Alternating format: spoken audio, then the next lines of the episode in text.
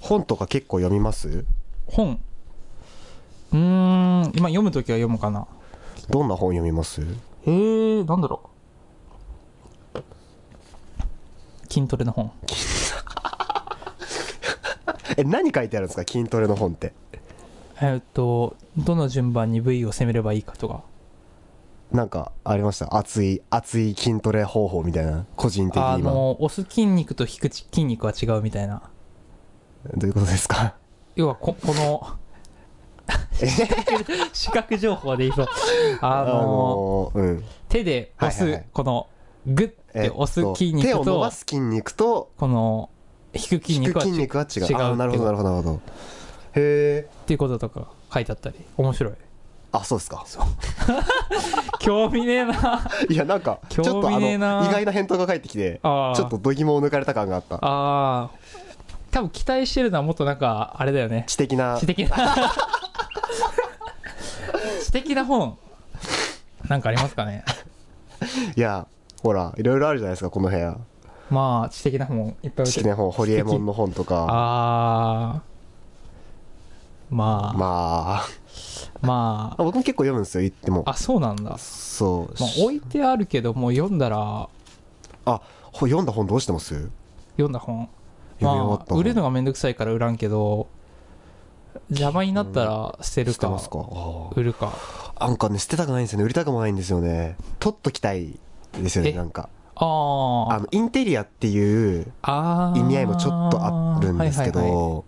それ以上に、まあいつでも読める環境にしておきたいっていうあー気持ちが大きくて、いやいいいいことだと思あとはコレクションですね、やっぱり。ううんまあ俺は邪魔なだけだと思ってる人だから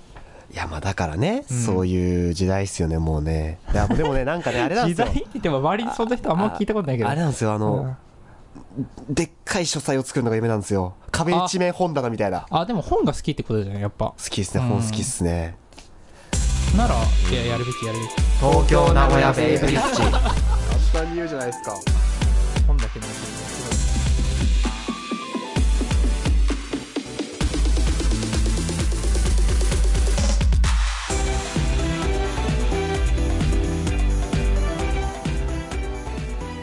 はい、えー、改めまして、松原優生です。改めましてキマですこの番組は面白いことを本気でやろうをテーマに、あらゆる話題、あらゆるカルチャーについて大真面目にお話しするラジオです。ミュージシャンの木間さんと企画構成松原でお送りします。はいいやあの第1回ゼロシャープ001と、はいはいはいあの名目をつけましたけど、配信されまして、されましたさねれましてはいあのえっと一応配信順で言うと最初に Spotify で配信されて、ああそうだねで、えっと、ノートで配信してう、んで iTunes のポッドキャストでっていう順番になったじゃないですか、うんそうだでねあの配信の配信ページのところにうんあの大体、えっと、まず番組のその回の概要うんと、えっと、その下に、えっと、001のキーワードっていうのを書いたんですよその回で出たキーワードを並べたんですね、あまあ、聞きどころみたいなこと でバーって書いたんですけどいろいろうんスポーティファイの方で文字制限があるの知らなくてあ途中で切れちゃっててそれが 結構多めに書いちゃって ああそうなんだそう後から帰れないのあ帰れるんじゃない変えれるいやはいどうなんですかね、まあ、でもちょっと面倒くさいんで変えないですけどこれから気をつけますいや帰 ろよ帰れるなら帰ろうよちょっと、うん頑張りますちょっとそこどはうしちゃったみたいな感じだね途中変なところで切れてるんですよね、そうだからそうそれ知らなくて、まあ、でもあそうななんんかだそういうところでも配信されてるので、うんね、よろしくお願いしますと、はいはいまあ、聞いてる人はね聞いてくれてると思うんでよろしくお願いする必要もないと思うんですけど、そう だね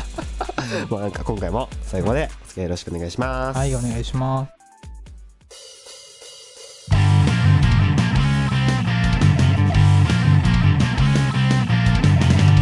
東京名古屋ベイブリッジはいえー、っと今回の話題なんですけど、はいえーアナログのカルチャーとデジタルのカルチャーっていうところで、うんえーっとまあ、アナログのカルチャーですねうん要するに絵とか、うんえーっとまあ、舞台とかうんライブとか、まあ、そうのん実際にものをうんまあ手に取ったりとか実際に体験したりする本とかもそうですねさっきもうんオープニングで話した、うんに対し、えー、とデジタルのカルチャーうん今で YouTube だからまあこの発信配信してるポッドキャストとか、うんまあ、Twitter とか、うんまあ、そういう SNS 的なものもまあそうじゃないですかうんそれについてちょっと話したいなとはいはい思ってます、うんしましょうかしましょうんうで、えっと、一番僕が最近気になってなんでこの話題を持ってきたかっていうところなんですけど、本もうオープニングで話した通り本なんですけど、うんてか持ってた紙ですねうん紙ってこれからどうなっていくのかなっていうのが最近すごい気になっててうんうんうん紙ってまあもちろん作るのにコストがかかるじゃないですかうんでネットとかの媒体だと同じことが書いてあってもそこのコストかかんないじゃないですか、っそうだねてなってくると紙ってこれからなくなっていくのかなってちょっと思ってるところがあってうーんいやなくならないでしょなくならないですかねいやまだまだまだだってその需要が俺はあると思っててありますね紙は重要確かにえまあ何でもそうなんだけどその絵を描くとかささはっいきはいはいはい言ってた絵とかあ、えーそっか絵もそうかあと本もそうだし、はいはいはいはいはいあのーまあ何にせよあのまだまだ需要はあると思っててまあなのでなくなりませんとまだはなるほどまだまだねでも今やっぱり電子書籍貸してきてるじゃないですかいろいろうん、とかあの雑誌とかも、うん、もうあのネットで読めるじゃないですかうんで本屋さんの売り上げって雑誌に結構大きな割合があったらしくてうんうんでもうネットで読めるから雑誌が売れなくなってきてるらしいんですねうんうんうんうんで本屋さんがそれで潰れ始めてるっていう話があってうんうんそうなってくるとやっぱり多少なりともうんうん前よりは、まあ、少なくなってきてるのがまあ現状うーんですよねやっぱりうんだやなってくるとあの紙大好き人間としてはやっぱり悲しいんですよね、うん悲しいんですよはいいやまあ今日本当に気になったんですね、僕はうんうんあのこのあアナログとデジタルっていう風にタイトルをつけたんですけど、うんあのとにかくもう何でも今デジタル化してきてるようない印象があって何でもってことはないけどうん例えばそれこそ舞台とかももうインターネットで見れるんですねああーのそれ用の,、あのサイトとかあって、うん公式の,、うんあの演劇とかを取り扱ってる動画サイトみたいなのもあったりして、うんすまあ演劇とかに関して言うとうんやっぱりその小劇場とかだと特にその場の空気感とかがかなり大事になってくるので、うんそこでしか得られない体験ってのが100%あって、うんそういうのは多分なくならないと思うんですね実際に体験するものっていうのは、うんうんうんでもそうじゃないものはどんどんそっちの方に吸収されてっちゃうんじゃないかなっていう懸念がなんとなくあって、あのーデジタルの方にそうだねあのーというかそのただライブを見たいみたいなはいはいはい話だったら確かにその動画でも見れると思うしそう動画だけでいけると思うしでそうじゃないも場合ってその要はライブに求めてることってライブとかその舞台とかにはい求めてることってそのいくつかあると思うんだけどそのこうこういうの場になってるっていうことはいはいはいはいっていうのもあると思うのよ要はその肌感覚で感じるこそとうですねの重要性っていうのもまあ確かにあるのかそもこしのれリなアいルんだけなど臨場感とかだけどそのまあそのイベント会場であのファン同士があったりとかはいすはいるはいコミュニティとかあのそうじゃなくてもそのまあこれイベントによるんだけどその出演者とえっ、とまあちょっと交友ができるみたいなこうう下着でねはいはいはいはいのもあるからそういうところでえっと見せてるイベントとかはまあ残り続けるだろうなっていうえでもそれこそでもインターネット化って知ってませんショールームとかそれこそあそれあってそういう形じゃないですかえーっ、とそれに関してはあのーまあその確かにそのだからそれはでもデジそそれは確かにその通りなんだけど、はいはいはいえーっ、と俺はそれ以上のことがあのーあちょっと待ってえーっ、と 言葉が出てこない な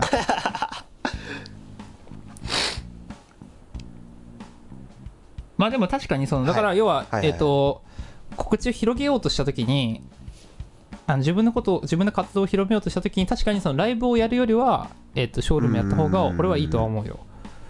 だからそそれは言ってる通りだと思うからはいえっ、とそうなんだけどえー、 そうっすねいやなんかそうちょっと今うん話聞いてて思ったのが前回うんうんクソしょうもない話したじゃないですかあ思いがけず真面目な話になっててあいやまあ全然あれなんですけどただちょっとうん僕はなんで本当にこんなことを考えたかっていうとうん寂しいんですよねなんかああそういううのがそれこそす僕もコミュニティとか結構好きでそういう、えっと、ファン同士のつながりとかって、はいはいはい実際に体験して、うんえっと、昔好きだったアイドルの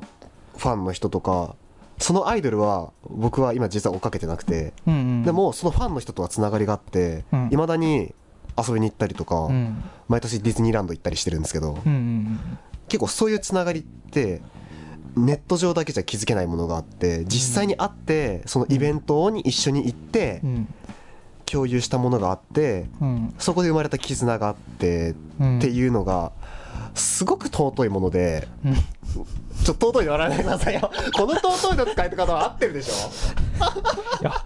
いや、マジで聞けると思わなかったですよ、 尊いが。いやこの尊いの使い方は合ってるでしょ正しい日あーそう本やっ語て使うんだ、のね。尊いですよこれは。へーは いはい。いやだからそういうものがあるからそれが全てネット上に行ってしまうのはすごい悲しいなっていう気持ちがああって本当に感情論なんですけどあ。うんうんうんあの舞台とかの臨場感にしてもそうでそれを味わわずにうん。うんあもう別にネットで見れるから実際に見に行かなくていいやみたいな感じになっちゃう人がもし出てきたとしたらすごい悲しくて個人的にうはん。うんうんぜひともそれがに興味があるんだったらその体験をしてほしいなあっていう僕はあの演劇をやってた身なので実は。あ。うんうん。そうそこの舞台のあの肌感覚それこそ肌感覚で感じられる臨場感とかってうんネットじゃ絶対に味わえないので、うんあの動画じゃ、うん。絶対に味わえないものがあるのでそこをあのいかに住み分けするかというかうん。うんうんうんっていうのがすごい大事だなっていうのは思ってるんですね。うん。まあ、で、でも、あのー、そういったコンテンツがなんか、結局、何ネットに吸収されがちっていうのなんか何でもそうじゃん映画とかもそうだけそどうそうっさすねネットフリックスがっていう要は実は言うとそのなんて言うんだろうまあこれ俺の推測なんだけどその臨場感とかって思ったよりリスナー求めてないんじゃないかみたいな実は言うとちょっとあのはい、まあまああく あくまで憶測なんだけどはいはいはいだからそのライブとかもその、まあ、ネットで聴けるからいいじゃんみたいなうんインスタントな方でだってそのライブ行ったらお金かかるしさそうなんですよねそこなんですよねそう高いんですよね結局ねそうそうそうっていうのがあるからなんかストリーミングとかでもう全部映画も音楽も聴けるんだったらそれでいいじゃんみたいな感じになっちゃうのはすごいわかるから、まあしょうがないですよねその住み分けをしたいそうっわかるていう話をするんだったらそのだからさっき言ったえっとあのライブでのライブとか、えっと、演劇でその合うコンテンツを作るっていうことはいはいはいはいはいその演者とお客さんとの、えーっとまあ、密接に話せる、まあ、密接じゃなくてもなんかすごく近くに入れる環境を、ままあ、作ってあげるイベントとかは、まあ、住み分けがされるしその臨場感っていうのはもう元からあることじゃんその舞台にせよ、はいはいはい映画にせよ、はいその普通の今のこの自宅の環境じゃ持てない環境をうんそのステージなりなんなりで表現できるわけだから。はいうんって思うけどねまあだからだから明確にされてないところはやっぱり衰退化してるっていうだけの話でそうのーんちゃんとそのクオリティのあるそれができてるところっていうのはその残り続けてるなとは思うあーあとはその戦略的に広めるっていうことはしなきゃいけないとは思うんだあけどそれはそうですねそれ以前の話で、まあ、さっきみたいなことが言えるかなとはもう今デジ、ね、アナログだけで全てを行おうとするのって無理ですもんね多うー分んまあかそうなり難しいですよねそうできないことはないかもしれないけどやなんかやり方ありそうな気もするけど割とあのインディーズのバンドとかだと、うんもう完全に台湾ライブとかうんに出ていくつものバンドが出るようなライブに出て、その別のバンドのお客さんに見てもらって覚えてもらうってういんうかなりアナログなやり方じゃないですか、うんうんでもそれも広がり方ってかなり限界あるじゃないですかうんうん限界あるねその通りだと思うかなり狭いコミュニティの中でしか広がんないじゃないですかそれってまあ広まってるのかどうかも分かんないけどねあれってその数が圧倒的に少ないから広まる数がだからそのうーん厳しいよね厳しいですよねやっぱでだからこそやっぱりインターネットも活用していかないといけないっていう、あの本当に音楽どだけで言ってもかなり増えてるじゃないですか単純に音楽を聴ける環境っていうのがあだからわざわざそのインディーズバンドを聴きに行くっていうことがなくなるので、あうんだから本当にうまいこと使っていかないと多分うんそれこそもうどんどん終わっちゃいますよね、ライブハウスとかちっちゃいライブハウスとかが特に、にそういう環境がなくなっちゃうのが僕はうん寂しいですななんで好きだからだからそのその好きな理由は何なのそのあだからそのさっき言った通りですねその環境あーそこにあのそこでしか得られない体験を僕はしたのであっていうところですねーでもそれが例えば映像化されたらさ例えばそのインディーズバンドとかだったら例えば映像とか上がってない率が高いかもしれないけどはいはいはいはい逆に上がってることあるかもしれないけどあのめフっちゃァ腹ン立つながファンが通ったやつね iPhone とかでそうまあとかなんかあると思あうりんまだすけありどますまあそうじゃなくて一応ほどほどに取れてるやつが上がってたらうん上がってても行きたいと思うえっと2つ考え方があって、うんだから2つ立場があって、うん行ったことなければうん行ったことなくて動画だけ見てたとしたら、うん行きたいとは思わないですああ行ったことがあってその後に動画を見たらうん行きたくなると思いますうんうんその体験をしてるのでうんうんですかねそこに関して言うと舞台に関してもそうですねうんうんいやでもそうそうだと思うよでも結局のところ言 うとあのトライアルみたいな感じで結あ局ーできればいいんだと思うそのだからその動画のクオリティによってそのえっ、とイベントのお客さんの集客とかも変わってくるとは思うかなとはあそれはそうですねだからそれを見たことによってあなその知らないインディーズバンドはいがその何例えば小箱でライブしてたとしてもえっ、とす何ここ行きたくなるじゃんみたいなえ行きたくなるわみたいな動画だったらうんまあ行くようになるかもしれないよねそうですね逆に何も知らないで告知ばっかりしてるから意味はないなとは思ああただ無駄に Twitter でえっとやりますいついつやりますねいつやりますどこどこでだけじゃうねライブしますみたいなこと言ってるのは意味がないなとは割とうまいバンドとかだと最近あの本当に動画配信とか結構積極的にやってる人たちは増えてきてますねそ実際れ難しいよねそれで俺結構よくやるなと思う俺そ れは、うんそうっすねいやすごいと思うよ、うんすごいその YouTuber 兼みたいなやつあるじゃんああそうですねもう本当そんな感じですなねんて言うんだろうユー YouTuber あれって多分重心がちょっと YouTuber に向いてなきゃいけないと思うのよどっちかというあとー企画とか企画力とかもいりますよねきっとそうきまあ企画力とかだから結局その6割どんなにその音楽の比率が高くても6割は YouTuber にうんうんうんうん脳みそが傾いてないと続かんと思うのよ、ね、あそうですねその片手間でやってるっていうのもいいんだけど例えばランキング載ってるような YouTuber ってまあそのどれだけ動画出してるかって言ったらもうめちゃくちゃ数出しすごい数出してるやん1日1本とかもう当たり前ですもんねまあまあそうだねでも本当やっぱみんな数多く出してるってことは変わらないから、うんそれだけやれるモチベーションを持つまあ音楽をが好きな人うんうんうんうんじゃないとできないからまあなかなかうんまあだから習慣化させてしまえばいいんだと思うそのえっと何そこのミュージシャンしか提供できないはいはいはいはい情報を毎日出すみたいな、その YouTuber っていうほど、その、なんて言うんだろう、凝ったことをやらなくても何でもいいんだけど、楽器レビューを毎日してるとかあ、ー楽器、まあ、それ楽器のことをなんか教えたいとかだったら、そうすればいいと思うし、なんか、何、毎日、なんだろう、あの、音楽のことを教えるとかでもいいし、そこからえっとまあ、えっと、音楽でなくともパーソナルの部分に興味を持ってもらえれば音楽に引っ張ってくるうこんとでがいけると思うできかるらしそこからさらにライブに引っ張ってくることもそうそうそうできるっていうそこでだからデジタルとアナログの住み分けがそうそうそう綺麗にできればそう一番いい形ですよそねうきっそうとすればそのなんて言うんだろう自然と YouTuber をやりつつみたいな構図構図がはできますね作れると思う、そうすればその比率が脳みその比率が音楽がでかくてその何習慣化として筋トレと同じように 習慣化していまさかの伏線回収やそうだねそこまで計算してちょっとねさすがですねちょっと黙んのやめてくださいだからそうやっていくのが多分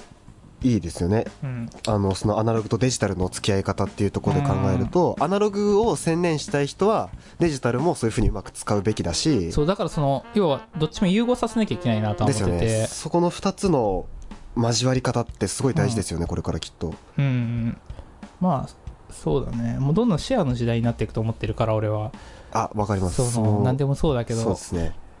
もう物とかもなんか必要な時に借りるみたいな感覚の方あがーえっとミニマリストみたいなまあそうなのかなミニマリストってミそういニうもマのリストじゃねえななんだっけなそういうのありますよね、うんあの最低限もう自分の必要なものは常に確保しといて必要な時だけみたいな、うん、だから所有欲みたいなやつは俺なんであるのかなっていうその例えばギターとかでもそうだけど俺は別にレンタルできればいいなと本当は思っててあの DMM かなんかがそういうののサービスを、もう今やってるか分かんないですけあーそどうなやんだってた気がしますねあの、まあやってるよね多分ルンバとかをレンタルああしたりとかっていうのがなんかあった気がしますねいやそういう、まあそういう感じでいいんだと思うよ俺は、まあ、そうそれが続くと思うからこれから先はどんどううんううんまあ物欲とかあるのはね良くないですよえ哲学の話ですかいや哲学というかな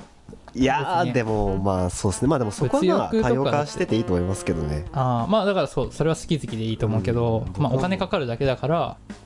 あもうまた伏線回収じゃないですか僕が本をめっちゃ持っておきたいって いうカレーですね今日はあそういうことですよ、そういうことですかね、あまあでもなんかちょっと先はうん見えましたね僕はなんとなく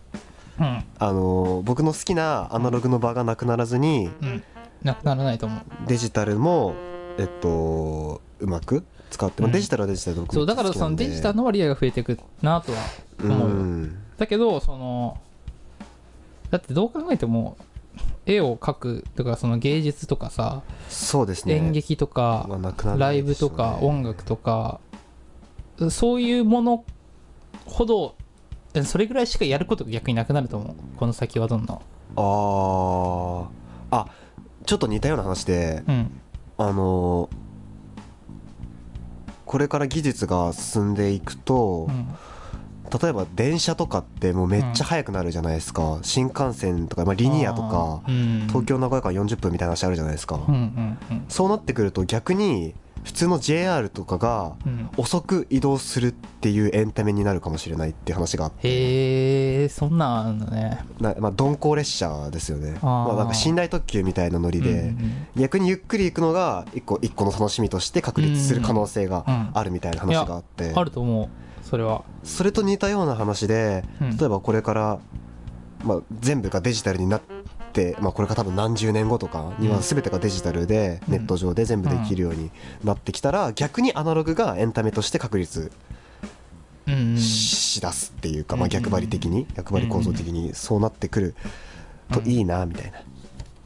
それは要は例えばギターとかあれじゃんギターってそのギターギターそのの物体自体をアナログと考えたらあそういうことで例えばすそういうことですね携帯上とかわかんないけどそのネット上でギター弾くことできるんじゃねみたいなこと、あなんかそれに近いですね多分うん、例えばまあ打ち込そみれでが当たり前になってしまっそうそうそうてそうそういや俺俺は打ち込みというかさらにちょっともうちょっと先のこと考えてたけどそのああなるほどなるほど持ってないけど弾いてる感覚でもうできエちゃアうみギたいタなーがマジでギターになるみたいなことですかそうそれをなんかリンクさせてあでもそれはありそうですね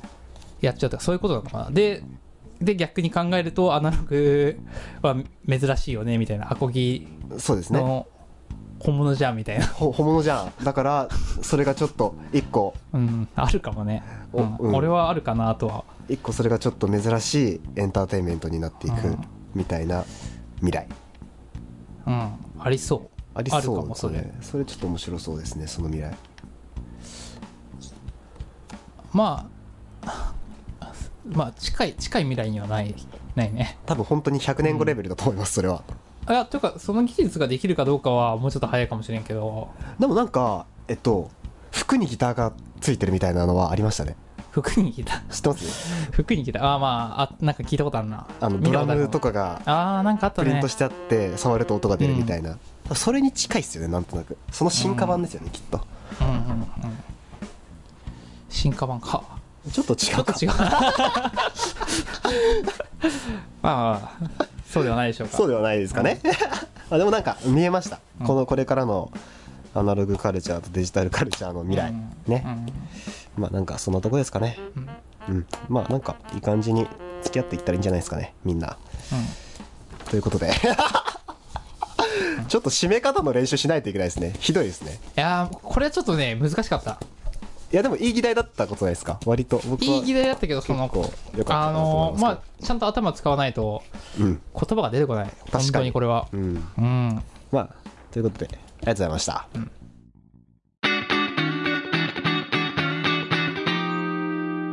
筋トレ継続東京名古屋ベイブリッジえー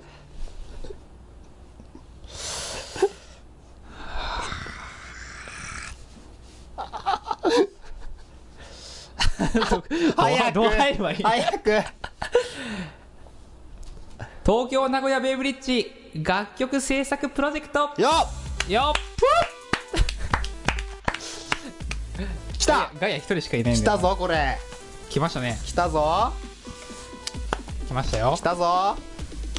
この番組のテーマである「お面白いことを本気でやろう」の第一歩としてリスナーと一緒に何かできないかということで発足したこのプロジェクト「東京名古屋ベイブリッジのテーマソングが欲しい」という企画構成松原のリクエストからじゃあリスナーと一緒に曲作っちゃえという私今の発案からスタートしました惜しかったな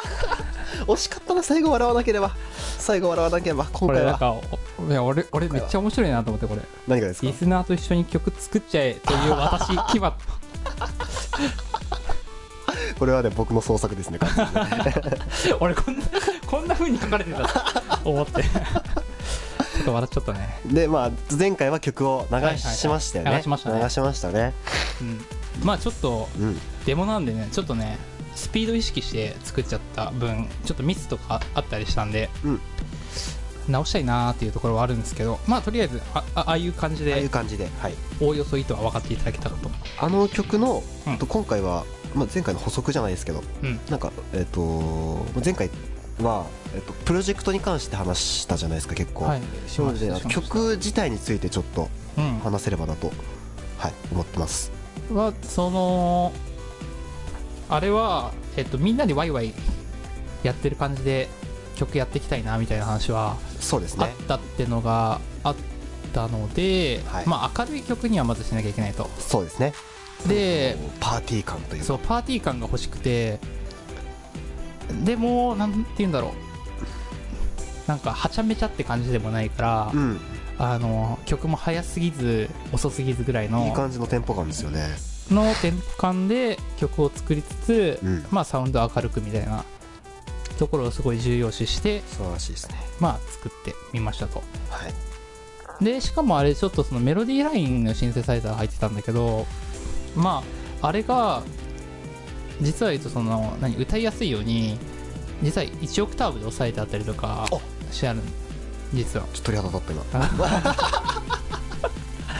まあ、なななんていうんだろう想定でまだちょっと歌うことは決めてないけど うん、その何歌が不得意不とん不得意な人でもうん、歌いやすいようなというとか、かそうなるんじゃないかなと思うっんてそういう子が歌ってもまあいいようにまあ誰でも歌いやすいような音域をなるべく目指していいですねでえーっと一応、うん曲自体の、うんあえっとその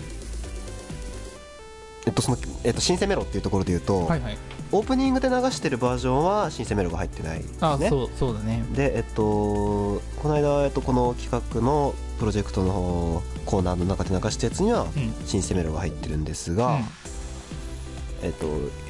あそこに、えっと、歌が入るよっていうようなうんことなのでうんうんそこに関する歌詞とかをこれから作っていこうというようなとそうだねころですよね。そのためにもなんかどういう感じにしてった方がいいのかみたいなのがそあうるでよすねね。で俺があそこに SE みたいなの入れてるのよ、はい。あの A メロとかかな、はいはいに SE とか入れてんだけどあれってあの意識したのがあの、まあ、ま街みたいな感覚はあったのよすごいおなんか女の子が一人で携帯持って街を歩いてる、わかんないけど渋谷とかワンコーラス目の A メロのあたりとかにはとかそうあのカンカンカンカンってそうそういそうう電車の、音とかね、やつ入ってますね。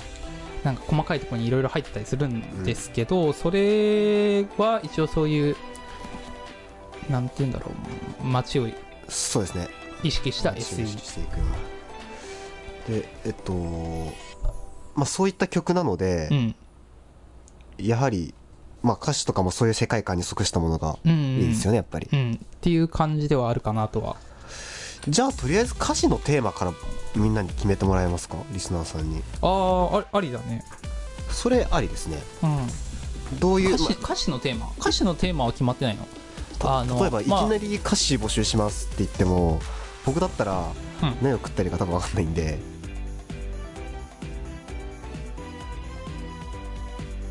まあなんかとりあえずそのイメージはし主役が女の子っうんていうイメージでただその男性にも女性にもなんか共感できるようなそうですねお例えばまあその歌詞だといいなとは前に進む応援歌的な歌詞にするのかえっとまああ、ストーリー的な歌詞にするのかいやどっちもかなとは思っててそのえっと自分のことをもちろん書いてストーリーストーリー仕立てで書く書いてるけど、その上で何その話を聞いてまあ応援歌みたいになるみたいなああはいはい、ところ、だからその何て言うんだろう歌詞が頑張れ頑張れしてないけどそれを聞いたことによってあおー応援ソングになるみたいなっなるほどなるほどていうのを目指してるかなとは個人的にはじゃあまあ歌詞のテーマはじゃあそんな感じで固めていきますかうんじゃあまあその感じのうん歌詞をうん募集、うんまあ、歌詞書ける人はもうメロディーに即して歌詞書いてもらって、うんうんまあ別に歌詞書けなくてもフレーズだけこんなキーワード入れたらどうですかとかうんうんだけでもいいっすよねそうだねじゃあそんな感じでうん募集しますかうんうんであれですねえっと掛け声とかをどうやって送ってもらうか前回話しはていはいはいそうですついねてなんですけど、えっと、ちょっと考えまして、LINE を使いますと、うんえっと、LINE アットですね、えっとうんうんいわゆる誰でも公式アカウントが作れますよという LINE のサービスなんですが、えっとそれを使っていこうと思ってます、そこに例えばボイスメモとかうん LINE、えっと、iPhone とかに入ってるようなボイスメモうんで、えっと、歌を取ってもらってそれは、えっと、LINE に直接送ることができるのでうん、えっとまあ、やり方とかは、まあ、わかるかな普通にうんボイスメモをで撮って LINE で送信みたいなそうですね画面があるってことでしょえっと、でボイスメモのところに、えっと、なんか四角に矢印がついてるマークを押して、で、えっと、そこのなんかその他みたいなところに LINE のタブがついてたりするので、うんそこから LINE に送れますので、そこから東京名古屋ウェブリッジのアット LINE に送ってくれればうんいけるといけるとまあそれってさでも iPhone 限定多分 Android でもできますね普通に Android のボイスメモからもまあ送れるのかまあ Android はね iPhone とはシステムが違うんですけど Android はね多分ファイルってところからまあ送もれちますろん LINE ねはあるけどはいはい Android だとファイルから送れますファイルという項目からうんボイスメモを取れば、はい OK ですなのでではそういう感じですそういう感じでで、えっと、LINE の LINE アットアカウントの ID なんですが、うんえっと読みますねうん読みますよ、うん読みますねアットマーク RNZ6626 アルファベットの9です、うん RNZ6626 アルファベットの9ですなので、えっと、これで登録をしてもらえればいいかなと一応ツイッターとか、えっと、ホームページとか、えっと、ノートとかにリンクとかは貼るので、うんまあ、そこからでもいいですが、うん登録してもらえればうんうんでそこから送ってくださいということですね歌詞とかは、まあ、メールでもいいし LINE でもいいので、送ってくれればうんいいかなと思います、はい生配信ではあそうですねショールームとかでも募集しますかうんじゃあそっちの方がなんか企画会議みたいなのできるしそのうですねそこで言えない人とかはあのそういったものを使っていもただけれのを使ばって連絡していただければ、じゃあショールームについてはうんエンディングではい綺麗なつなぎ方です ね構成力ですよ構成力 さすがだねもう全部今思いつきで喋ってるからなひどいな、はいじゃあまあそんな感じではいはいまた続報があればはいはい